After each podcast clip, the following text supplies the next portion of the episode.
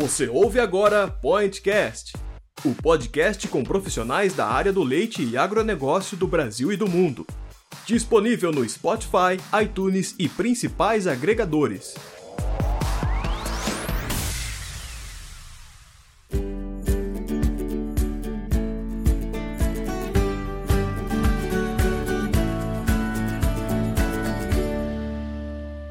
Bom dia, boa tarde, boa noite para você, ouvinte do Pointcast. Estamos aqui para mais um episódio do nosso podcast, o podcast do Milk Point. E hoje a gente está trazendo um assunto inovador. Né? A gente geralmente tem aí assuntos mais voltados para a cadeia da produção, do porteiro para dentro, ou para inovações em, laticínios, né? na cadeia láctea. Mas hoje a gente vai falar dos processos, de gestão de processos que ocorrem né, no dia a dia das indústrias de laticínios. Então, o público, a gente tem aumentado bastante é, os conteúdos voltados para o pessoal da indústria, né, o pessoal que é técnico ali dentro da, das indústrias, e estamos tendo um retorno muito legal. Então, a gente resolveu trazer esse conteúdo também em formato de podcast, para ver se vocês vão curtir aí. Então, para ajudar a gente nesse episódio de hoje, eu acabei não me apresentando, mas quem já ouve o podcast sabe, eu sou a Maísa, médica veterinária, editora de conteúdo aqui no Milk Point. E para colaborar com a gente aqui, hoje a gente tem a Letícia Magri, ela que trabalha aqui no Milk Point com a gente já tem um tempinho, mas ainda não tinha tido a oportunidade de participar dos nossos podcasts. A Letícia é formada em laticínios pela Universidade Federal de, de Viçosa, e é um prazer ter ela aqui hoje. Letícia, tudo bem? Quer dar um oi para o pessoal se apresentar mais aí? Oi, pessoal, tudo bem? Eu sou a Letícia, faço parte da equipe do Milk Point, e como a Maísa disse, eu sou formada em Ciência e Tecnologia de Laticínios pela Universidade Federal de Viçosa. É um prazer conduzir esse podcast junto com a Danila Santos, né, que vai ser a nossa convidada, para a gente falar um pouquinho de um tema bastante recorrente na indústria, que é a gestão de processos. Legal, Letícia. Então, então, como você já falou aí, a nossa convidada especial de hoje é a Danila Santos. Ela que é gerente de qualidade e tem experiência de mais de 17 anos em indústrias alimentícias, principalmente em laticínios, formada em Química Industrial, especialista em queijos pela UOV e pela UFV e tem MBA em Gestão Industrial pela FGV. Danilo, é um prazer ter você aqui com a gente hoje. Os seus textos, né, que você tem escrito para a gente recentemente, estão fazendo muito sucesso, o pessoal está gostando muito, então te agradecer por isso e pela disponibilidade de estar com a gente aqui hoje. Legal, obrigado, Maísa, obrigada a todos. É um prazer estar aqui com vocês, né, poder contribuir um pouquinho é, a gente sempre aprende, né? Seja escrevendo, seja fazendo podcast, a gente sempre aprende um pouquinho mais. Obrigado. Legal. Então vamos, sem mais delongas aí, vamos direto para o nosso discutir, né, o nosso assunto de hoje. Eu confesso que essa não é os laticínios, a, a, essa parte técnica, né, não é minha área assim de expertise. Eu sempre trabalhei mais no porteiro para dentro, então eu tô aqui mais de ouvinte hoje para aprender mesmo como a Danila falou. Então, quem vai conduzir mais esse podcast vai ser a Letícia, né, que tem formação na área. Então, Lê, se você quiser começar aí, fica à vontade. Perfeito. Então, gente, é... nós escolhemos esse sistema de gestão de processos porque é um tema bastante recorrente na indústria e um bom gerenciamento de processos, ele com certeza tra traz uma série de vantagens para a empresa. Trazendo um pouquinho para os laticínios, né, a gente sabe que a rotina de uma fábrica ela é bastante dinâmica e complexa, e isso envolve os, todos os processos produtivos, né, com áreas e setores interligados. A começar também que trabalhamos com uma matéria viva, é, com uma matéria-prima viva, né, que é o leite. Pensando nisso, Danila, para a gente iniciar o nosso bate-papo, quais são as principais peculiaridades que você destacaria nos processos de uma indústria de laticínios? Certo. Bom, eu já atuei em outros ramos alimentícios sem ser laticínios, né? Assim, e eu vejo que o laticínios em si tem uma particularidade muito grande, que é o que você até mencionou aí, o próprio leite, né? Que é a nossa principal matéria-prima. É, a gente sabe que o leite em si ele tem grande variabilidade durante o ano em si, né? A gente sabe da variação que, que a gente pode ter do leite durante o ano essa, essa é, como é que eu posso dizer, uma variação sazonal que o próprio leite tem.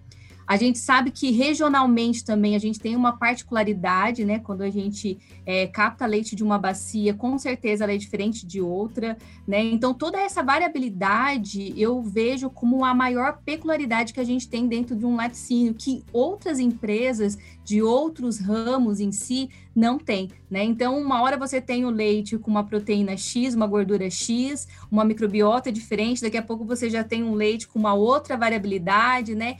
E aí, essa capacidade de você conseguir transformar esse leite, né, com toda essa variabilidade em produtos de qualidade, mantendo em si um padrão durante todo o ano, né, a gente fala que realmente é uma arte, né? Então, por isso que tem uma maior dificuldade para a gente conseguir aí é, é, padronizar um laticínio, né?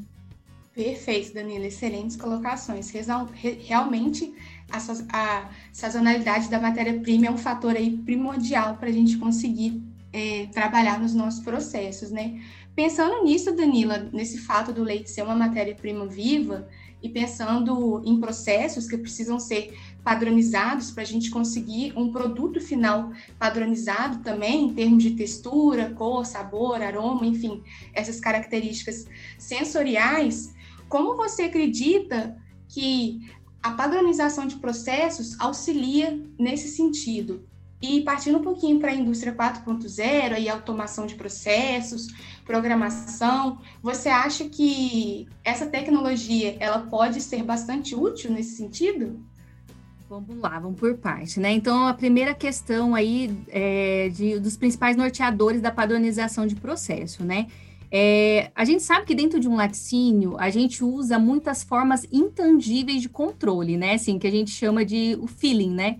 Muitos queijeiros, pessoal que realmente está ali, né, no, no, no, chão de fábrica, a, gente acaba atuando muito com feeling. Muitas vezes isso é o que mais predomina dentro de um laticínio, é onde a gente tem mais dificuldade de fazer uma grande padronização. Né? Então, o que, que a gente pode fazer para tentar melhorar né, essa padronização? É buscar realmente mais controles tangíveis que a gente consiga controlar realmente um processo, né? Seja através de um pH, uma temperatura, um tempo, né? Então, tudo isso são fatores simples que a gente pode estar colocando dentro do nosso processo e realmente trabalhando com formas mais tangíveis realmente, onde eu possa fazer medição e vai saindo um pouco do feeling. Não que a gente vai perder o feeling, né? Porque dentro de um laticínio a gente sabe que a gente precisa ter isso dentro do, do, do processo, né? O queijeiro ali que faz o produto, ele precisa ter esse contato com o produto, ele precisa sentir, né? Senão não faz sentido a gente falar que a produção de queijos é uma arte.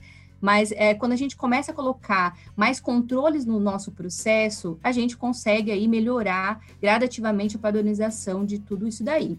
E quando a gente fala na indústria 4.0, nessa parte de automatização, eu acredito muito que esse processo vem para ajudar na padronização, sim, dentro dos laticínios, né? E eu trato isso até como duas formas, né? Assim, quando a gente está num laticínio onde você não tem um produto muito tradicional, é, você tem uma facilidade maior de implementação aí é, dessa automatização do, seu processo, né? Agora, quando você tem, é, está né, em um laticínio onde se tem alguns produtos mais é, tradicionais, isso já pode ser uma barreira, né? Então, muitos é, laticínios mais tradicionais, muitas vezes demoram um pouco mais para começar a fazer esse processo de automatização, com receio, né? Muitas vezes, de perder o, o, aquela característica particular do seu produto, né? Aquela tradição em si do seu produto, né? É possível fazer isso sem alterar seu produto? É possível, né? mas você precisa fazer um, um, dever de casa muito grande, né? Junto com a equipe técnica, a P&D, o próprio queijeiro, o pessoal ali de chão de fábrica que conhece muito bem o produto, né? E aí você vai fazendo esses testes e todo esse acompanhamento, né? Gradativamente você consegue evoluindo nessa indústria 4.0 sem alterar a característica original do seu produto, que é o grande receio de muitos laticínios que têm produtos mais tradicionais, né? Exatamente, Danila. Esse, além dos investimentos, acredito que esse seja um dos principais entraves aí da, da inserção da tecnologia 4.0 nos laticínios, né? Até porque precisa envolver o trabalho da fábrica como um todo, né? Como você mesmo disse. Exatamente. É, falando, é, desculpa, falando um pouquinho da, do controle que você disse, de pH, é, temperatura, é, a gente pode usar indicadores, né, chaves de desempenho, os KPIs, para todos os processos da indústria e de todas as áreas. Mas vamos falar um pouquinho dos clássicos, né, setores de qualidade e produção. Quais indicadores de KPIs você é, destacaria para esses dois setores e aquela velha luta, né? Como conciliá-los? É, a gente sempre fala, né? Assim, não é rivalidade. Qualidade e produção tem que andar junto, até porque o trabalho dos dois é, são de extrema importância, né? Então, eu sempre falo, quando eu estou na produção, produção tem que vestir a camisa qualidade, qualidade vestir camisa produção, né? Dá certo no final. Então, assim, olhando um bom sistema de gestão, é, eu adoro trabalhar com indicadores, eu acho que é uma forma de você fazer uma boa gestão mesmo dentro dos laticínios, né? E aí eu desdobro em três frentes, né, que são indicadores que são trabalhados tanto por qualidade como por produção, né? Assim, os primeiros indicadores que eu olho muito é a questão da qualidade do leite em si né? Assim, que muitas vezes, é, às vezes dentro da fábrica, o pessoal acaba não olhando muito, né? Como que tá a proteína, como é que tá a entrada de gordura, o CBT, o CCS, os tempos de coleta, né? Os tempos de descarga desse leite também lá na plataforma. Então, são indicadores que são de extrema importância para a qualidade do leite, que interfere no rendimento também do produto, né? Na qualidade do produto. Então, esses são os principais aí. É, e olhando um pouco dentro da fábrica também, outro indicador que eu acho importantíssimo são as condições de higienização, né? Como que está a performance de higiene é, da sua empresa, né? Do seu laticínio, do, da, do começo ao final, né? Desde a entrada lá do seu caminhão, como é que está o seu veículo, como é que está essa higienização, como é que está esse CIP, até o produto final, né? A gente sabe que tem diversas etapas onde a gente faz o CIP, o COP, o controle ambiental também é importante, então é um fator importante que é trabalhado pela qualidade e pela produção. E, e no final, né, assim, que eu atuo muito com esse indicador que eu acho de extrema importância, são os indicadores do produto, né? Tanto do produto em processo como do produto acabado. Né? Eu acho que isso é interessante a gente é, colocar, né? Porque você precisa medir como que está a sua performance, né? Não somente em relação ao atendimento legal. Muitas vezes o laticínio coloca, né, como parâmetro físico-químico somente o que é legal. Por exemplo, ah, a umidade do meu produto é 65. E aí eu trabalho com 65. Então é interessante se manter, se criar, né, na verdade, ranges para você ter um produto mais padronizado, né? Se legalmente o produto é a umidade é 65, você precisa estabelecer ali que seja um range de, um range de 62 a 64, né, para que você trabalhe de forma mais estreita e consiga padronizar mais o seu produto. Então eu coloco como três frentes importantes aí de indicadores que são cruciais aí para ter um bom sistema de gestão. Perfeito, Danila. É interessante você destacar a qualidade do leite, né? Porque muito se pensa no leite após é, a plataforma, né? Antes da plataforma, não. E existe aquele velho ditado, né? Que realmente é verdade, que não se faz um produto bom com uma matéria-prima ruim, né? É, Danila, essa, essas três frentes de indicadores que você destacou, como você acredita que a gente pode conciliar eles? Olha, é, como que a gente pode fazer uma boa gestão, né? Assim, eu acredito muito na, nas parcerias entre as áreas, né? Assim, eu trabalho muito com reuniões diárias, não só para esses indicadores, mas para outros indicadores que a gente sabe que são importantes, né? A partir do momento que você leva esses indicadores para todos os níveis da sua empresa, é, se todo mundo conhece esses indicadores e sabe onde precisa chegar, eu acredito que você começa a fazer um movimento interessante dentro do laticínio, né? Então você consegue conciliar esses indicadores aí, divulgando, né, treinando, mostrando, avaliando os gaps, né, colocando quando a gente fala lá dos ranges, né? Com certeza, no início a gente não vai ter uma conformidade ali 100% dentro desse range que você estabeleceu. Mas a partir do momento que a sua equipe começa a, a entender o propósito daquilo, todo mundo vai estar trabalhando para que esses resultados possam ser alcançados, né? Então, divulgar, criar reuniões, criar sistemáticas, tanto para a gestão como para o pessoal chão de fábrica, para realmente entender o propósito do indicador. O indicador ele é bonito quando ele é real, né? Que a gente olha, acompanha diariamente e faz o, o sistema rodar. Indicador só na parede lá para ser legal, bonito, não adianta, né? A gente tem que viver o indicador no dia a dia. Por isso, eu sempre falo dessas reuniões matinais, né, que geralmente ocorrem nos laticínios ou outras empresas também, são de extrema importância para que a gente possa fazer um bom controle desses indicadores. Isso mesmo, Danila. É, e entrando nessa questão de reunião, de indicadores claros, a gente tem muita importância da comunicação, né, entre as pessoas da mesma equipe e também entre os setores, né? Como é que você enxerga isso hoje nas indústrias? Isso poderia estar sendo melhorado? Olha, eu acho que sempre tem oportunidade de melhoria, né? A comunicação é a peça-chave, né, de sucesso para qualquer empresa, né? Nos laticínios eu percebo que vem evoluindo, né? Quando a gente fala aí que os laticínios, é, quando a gente vai lançar um produto, por exemplo, se a comunicação não fluir, a gente não consegue lançar um produto, né? E quando a gente fala de qualidade também, se a gente não, não tiver uma boa comunicação com a fábrica, com as pessoas ali, com o chão de fábrica, as coisas também não evoluem. Né? Então, eu percebo que existe um grande movimento, a, as mídias ajudam muito isso, né? Hoje, igual a gente tem externamente o WhatsApp, que tudo gira muito rápido, dentro de fábrica também eu percebo que a comunicação hoje está muito mais fácil, está muito mais acessível, né? Assim, e é papel fundamental dentro de um laticínio essa questão de comunicação. Perfeito, Danila. E as ferramentas de gestão, né, elas ajudam muito nessa comunicação visual, né? Que também é uma ótima comunicação para a gente lidar na indústria. É, quais ferramentas de gestão você destacaria? Gestão à vista, alguma outra?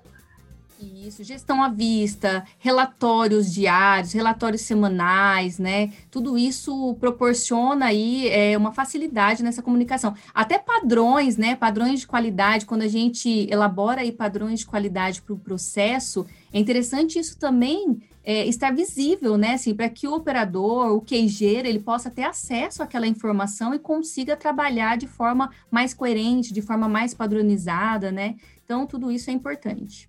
Com certeza, Daniela. E essa questão de ferramentas de gestão, eu acredito também que, além de auxiliar na comunicação, também pode ser bastante favorável para autogestão dos colaboradores, né? Por exemplo, se a gente tem um quadro de gestão à vista, né? A gente tem um, um direcionamento de certas ações.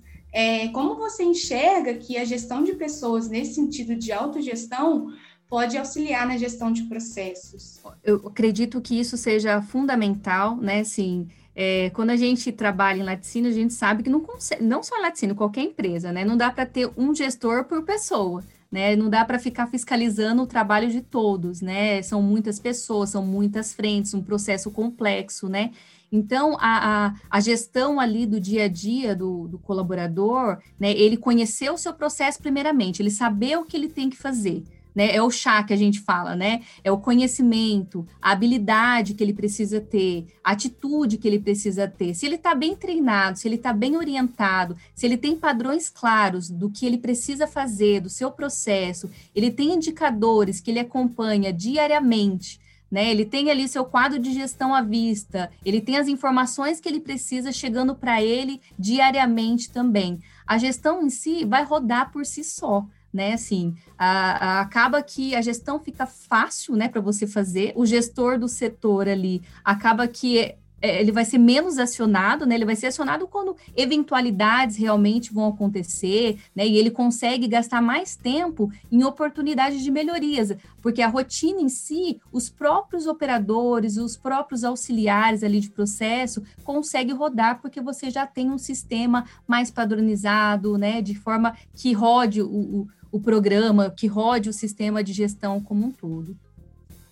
Com certeza, Danila. É, essa questão de oportunidades de melhoria que você acabou de citar para a gente é, esbarra muito em otimizar processos né, de maneira contínua.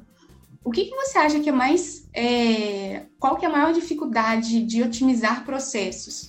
Enxergar uma melhoria implantá-la ou dar continuidade? Porque, por exemplo, se a gente for enxergar uma melhoria, é, muitas vezes a nossa visão está automatizada, né, devido à rotina daquele mesmo processo, que é feito várias vezes ao longo do dia.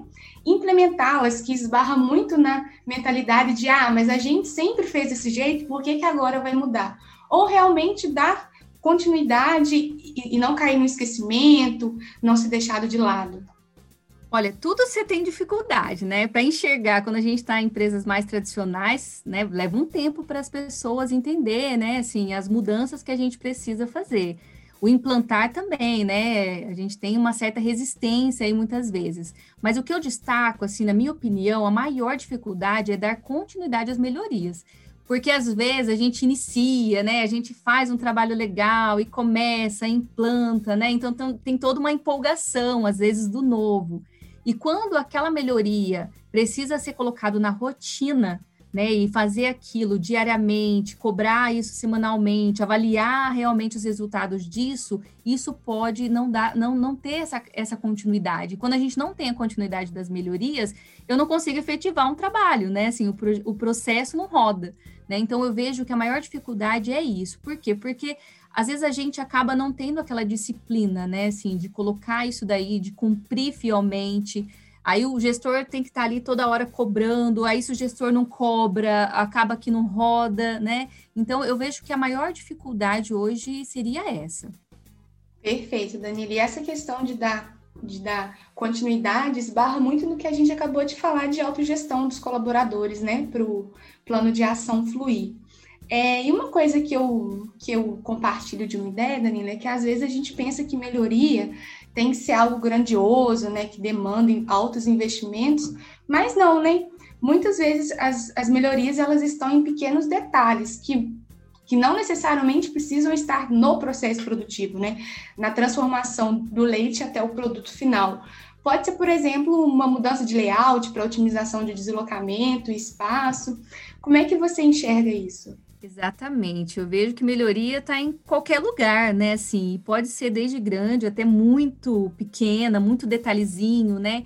E outro ponto bem importante também, assim, que toda essa percepção de melhoria, te falo que 99% das vezes estão nos operadores mesmo de chão de fábrica, o pessoal que está ali, que conhece o dia a dia, né? E às vezes a gente acha que, ah, não, a gente tem que trazer uma empresa que vem, que vai avaliar o nosso processo, vai encontrar um monte de oportunidades. Sim, se a gente trouxer especialistas, com certeza a gente vai encontrar um monte de oportunidades.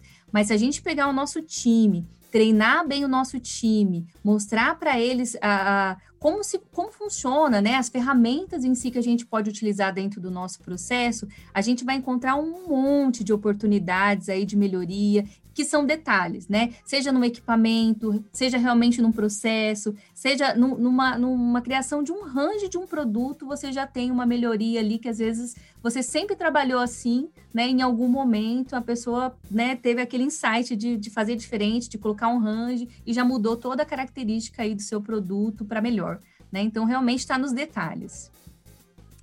Gente, desculpa, Letícia, mas eu tô aqui só escutando vocês falarem e, e isso daí que, que você falou do, do, próprio funcionário, observar isso não, não é só né, para as indústrias de laticínio, mas no contexto geral, assim, eu vejo que ninguém é, sabe mais sobre aquele processo que desenvolve, sobre a tarefa que desenvolve, do que a pessoa que está ali fazendo aquilo todo dia, né? É, para poder dar essas dicas de como, como melhorar mesmo. E, e eu vejo assim que uma coisa é para isso é muito importante ter uma cultura até na empresa de que o, que o colaborador, né, que o funcionário, ele possa manifestar essa essa opinião dele, né, para trazer, porque às vezes é, não é aberto, ou então tem aquela questão de, sei lá, o gestor ou a empresa em si ser uma coisa muito fechada e a gente sempre fez assim, vamos continuar assim e não dá abertura para a pessoa falar, né, o que ela é, o que ela tá vendo ali que poderia melhorar. Então, só chamar atenção, foi uma coisa que eu lembrei de, de algo que eu estava estudando esses dias, para isso, né, para dar essa abertura para as pessoas falarem mesmo e porque ninguém conhece mais aquela função do que quem executa ela todos os dias, né? Só um comentário aí. Com certeza, Maísa. É, agora voltando um pouquinho na questão de indicadores, né, que a gente já tinha comentado anteriormente, a gente vê que o indicador OEE, né, Danilo, ele vem sendo bastante utilizado aí nas indústrias, nas suas linhas de produção. Fazendo uma breve explicação do que é o OEE, o OEE ele vai medir o índice de eficiência global da máquina, né? Ele é o produto de outros três indicadores, que é a disponibilidade, performance e qualidade. A disponibilidade é o tempo que o equipamento foi utilizado em comparação com o tempo total que ele estava disponível para uso. a performance relaciona com o ritmo de produção, né? A velocidade que o equipamento operou em relação à sua velocidade nominal, ou seja, a ideal que ele teoricamente deveria ter operado, e a qualidade, que avalia as perdas geradas por produtos não conformes.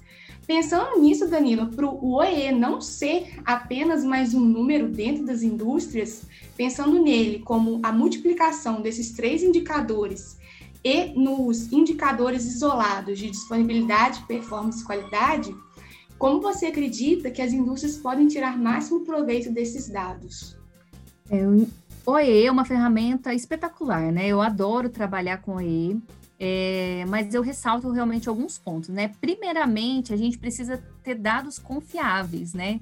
O que, que seriam esses dados confiáveis, né? Quando a gente está implantando o OE, a gente gera lá uma, um monte de planilhas, de controles, né? Cronômetro, tudo que a gente tem dentro do processo, né? E, e, isso começa a ficar vivo dentro do processo, né? Então, essas anotações, esses controles, né? Que o operador de máquina, o, o pessoal realmente que está à frente desse trabalho, que eles fazem, realmente precisam ser confiáveis.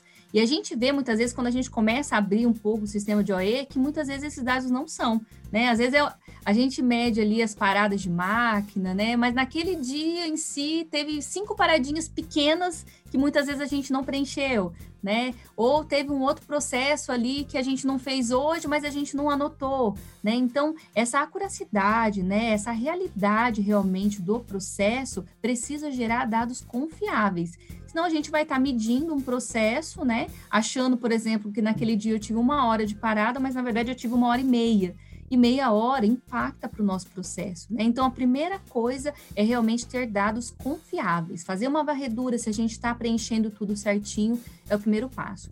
Outro ponto importante que eu vejo é treinar realmente o pessoal que está adotando essa ferramenta na, na linha né? Assim, o pessoal precisa entender o propósito, precisa entender a importância do preenchimento correto de todos, todas essas informações, né?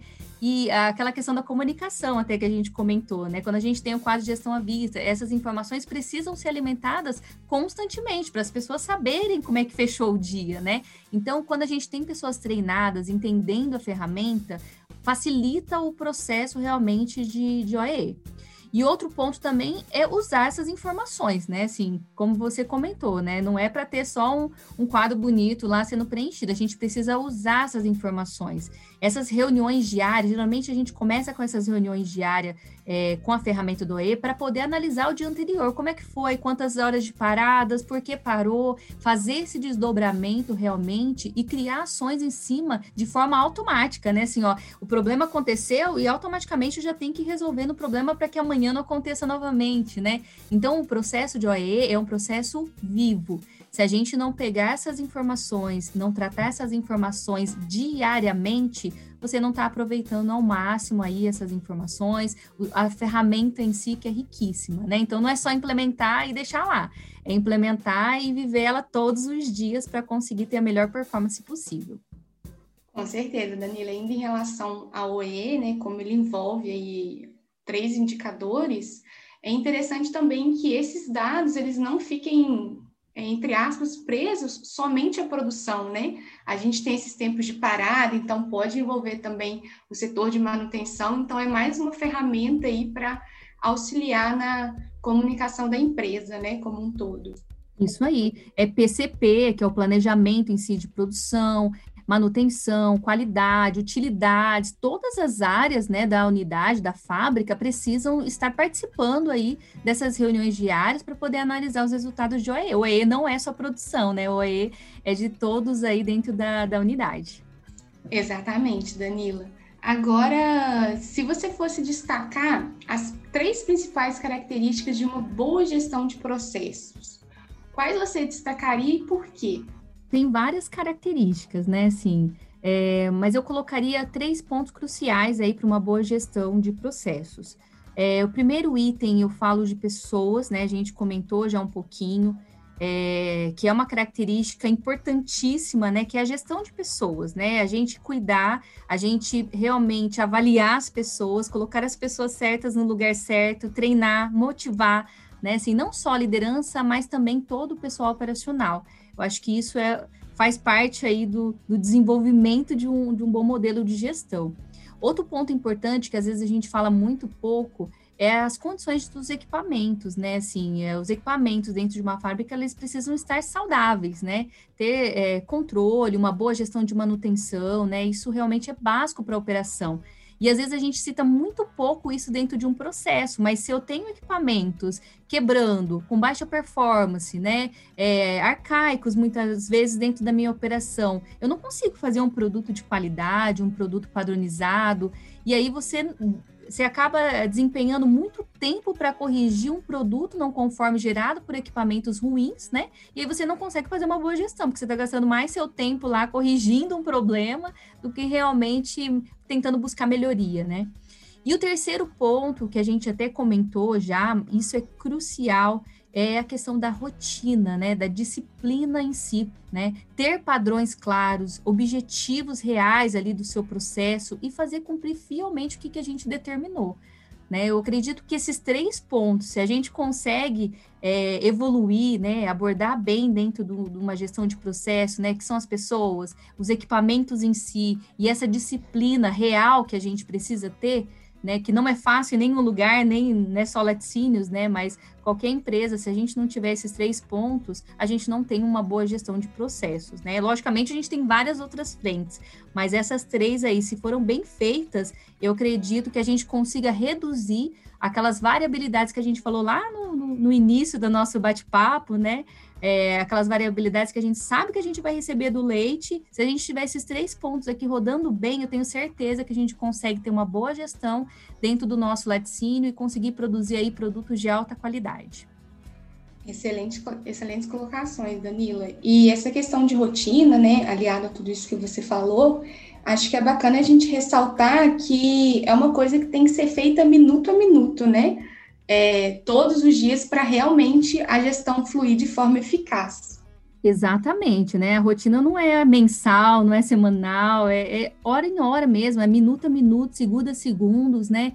Só assim a gente consegue realmente ter produtos padronizados, ter uma boa gestão, né? Fazer com que realmente as coisas rodem dentro de um laticínio conforme a gente planejou né? A disciplina, a rotina é algo que começa na liderança, eu sempre falo isso, né? O, os seus liderados, né? Quando a gente fala com a liderança, os liderados não vão ter uma boa performance em relação à rotina e disciplina se o próprio líder não tem isso enraizado, né? A gente, muitas vezes os liderados são um reflexo do seu líder, né? Então começa com a liderança, tendo uma postura é, de disciplina, uma rotina certa, né? Uma cobrança em cima do, da equipe para realmente isso virar cultura tem muitos laticínios que isso é bem cultural, né? Já tem uma rotina legal, disciplina para tudo que se implementa. Já tem laticínios que têm mais dificuldade, né? Em ter uma rotina mais apertada, mais disciplina na, na, na introdução de novos padrões, né? E isso é muito cultural. E aí cabe ao gestor criar sistemáticas para garantir tudo isso. Excelente, Danila. É, destacando essa questão aí do, do gestor, do papel da liderança, na gestão de pessoas e, consequentemente, na gestão de processos, se você fosse precisasse dar uma dica para um gestor, o que você falaria para ele? Primeiro que o gestor tem que ser o exemplo, né? Isso eu sempre coloco para sempre o meu time, né? Assim, nós como líderes a gente tem que ser exemplo. Não adianta a gente cobrar a nossa equipe em querer fazer as coisas, né? Olha, tem que fazer desse jeito se eu também não estou fazendo. Eu falo muito assim, principalmente itens de qualidade e itens de segurança, né? Que a gente fala muito que as pessoas batem o olho e já percebem se você está fazendo as coisas coerente ou não. Como que eu vou cobrar a segurança do meu colaborador?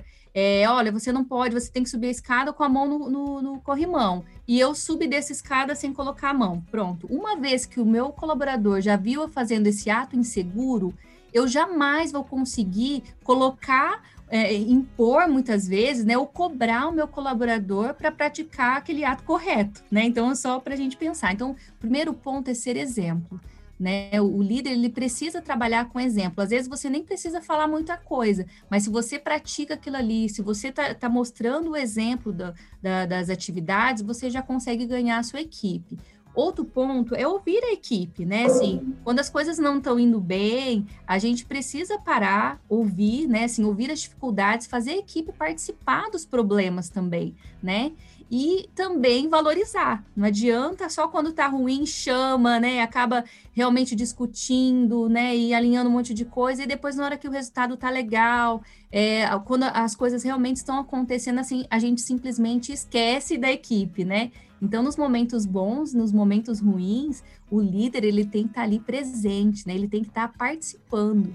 Né? Um líder que só é, acompanha de longe a sua equipe não é líder. Então, o líder tem que estar lá junto, tem que estar lá no chão de fábrica, tem que estar acompanhando o processo, tem que viver aquilo realmente, né? Para conseguir ganhar a sua equipe e fazer um trabalho em conjunto. Perfeito, Danila. Realmente o exemplo arrasta, né? E quando você ganha a sua equipe, é, consequentemente, as chances de ter uma boa gestão de processos, elas são maiores, né? Agora, Danila, para a gente finalizar com chave de ouro esse, bate, esse nosso bate-papo, que eu tenho certeza que gerou vários insights interessantes para os nossos ouvintes, é, com, essas, com essa sua experiência né, em indústrias de laticínios, indústrias do, do ramo alimentício, é, o que você destacaria, assim, se você fosse dar uma dica sobre gestão de processos? Por onde começar? Primeiramente é conhecer o seu processo, né? Antes de começar qualquer sistema de gestão que você vai colocar dentro do seu laticínio, você precisa conhecer profundamente o seu processo. Saber como funciona, saber quais são os produtos, entender o seu produto, né? Depois conhecer as pessoas que vão produzir esse produto, né, que vão estar dentro desse processo, é de extrema importância, né? Criar os indicadores aí mais fundamentais para o seu processo. A gente comentou vários modelos, vários exemplos aí de indicadores que são bem importantes, né, para esse processo também. Então, acho que isso é, gera um aprendizado legal, uma melhoria contínua quando você tem esses indicadores. É, outro ponto que a gente também mencionou, conhecer os equipamentos em si, né? Como que está a saúde dos seus equipamentos, né? A gente tem uma boa gestão de manutenção, eles rodam realmente bem. Antes mesmo de implementar, às vezes, ferramentas como o OEE, outras ferramentas que a gente pode implementar, é conhecer o equipamento né? Não adianta você criar um OE só o equipamento só viver quebrado, né? Então, antes mesmo disso, é conhecer realmente mais profundamente. E isso a gente só consegue para todos esses pontos que eu comentei, é o chamado Gemba, né? É o descer para a fábrica realmente, é ir lá acompanhar o processo, é desprender tempo mesmo dentro da fábrica para conhecer realmente o processo produtivo, para conhecer os gaps, para conhecer as oportunidades eu acho que aí a gente consegue criar uma, uma boa gestão de processos. Excelente, Danila. É, então a gente percebe que a gestão de processos ela é complexa, né? Mas ela é algo que precisa ser feito de uma maneira eficaz, né? Para a gente se tornar competitivo e melhorar os nossos processos.